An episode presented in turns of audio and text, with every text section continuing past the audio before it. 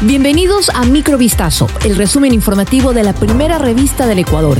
Soy Gabriela Pinasco y estas son las noticias que marcaron la jornada del día. La Subsecretaría Nacional de Vigilancia de la Salud Pública emitió nuevas disposiciones para los turistas que ingresen al territorio ecuatoriano. La autoridad sanitaria estipula que toda persona que arribe a Ecuador y que presente sintomatología como alza térmica, tos, malestar general, pérdida del olfato, pérdida del gusto, erupciones cutáneas, deberá llenar la declaración de salud del viajero. Asimismo, quienes padezcan estos síntomas deberán llenar el documento disponible en la página web del Ministerio de Salud o llenar el formulario físico que estará disponible en el arribo al aeropuerto o puesto fronterizo y que deberá ser depositado en el buzón destinado para ello.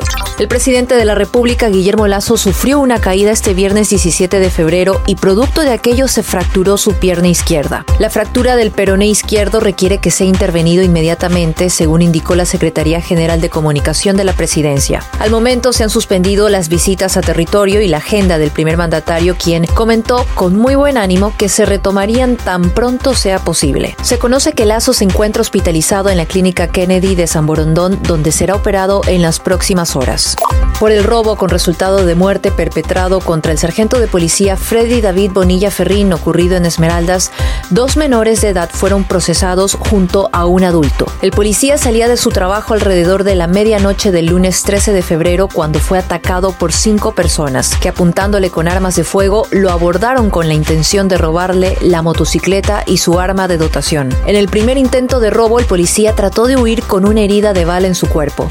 El uniformado intentó entrar a una casa, pero su pedido no fue escuchado, por lo que volvió a su moto. Sin embargo, uno de los adolescentes le disparó nuevamente y la víctima quedó tendida en el suelo. El adulto irá a prisión preventiva, mientras que los menores fueron enviados a un centro de detención de adolescentes en Esmeraldas. La fiscalía procesó a Christopher Jairo C., presunto miembro del equipo de seguridad de Junior Roldán, alias JR, por los delitos de tentativa de asesinato y tráfico de armas de fuego, tras su detención realizada en un operativo policial este martes 14 de febrero en la vía Adaule. Un juez acogió el pedido de la fiscalía y dictó prisión preventiva. Según un reporte policial, tras la liberación de JR, líder de los choneros, el martes pasado se registró un cruce de balas entre elementos policiales y el personal de seguridad que escoltaba al recién liberado cuando la policía quiso detener y registrar los vehículos en un tramo de la vía Adaule. Al negarse a cumplir con la disposición impartida por la fuerza del orden, se registró un tiroteo, por lo que uno de los vehículos evadió el control policial dándose a la fuga y siendo interceptado kilómetros más adelante en la población de Petrillo. Los ocupantes salieron del vehículo y huyeron, internándose entre la maleza y la oscuridad de la noche. En el automotor se encontraron 28 municiones de armas de fuego de diferentes calibres, por lo que se activó un operativo de captura en el sector.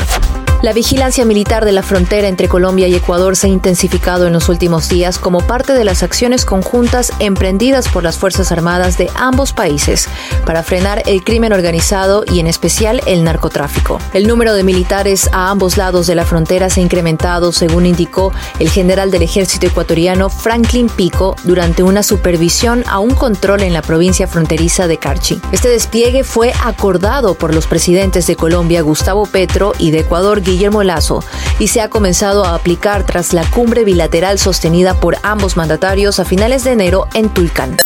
Esto fue Microvistazo, el resumen informativo de la primera revista del Ecuador. Volvemos mañana con más. Sigan pendientes a vistazo.com y a nuestras redes sociales.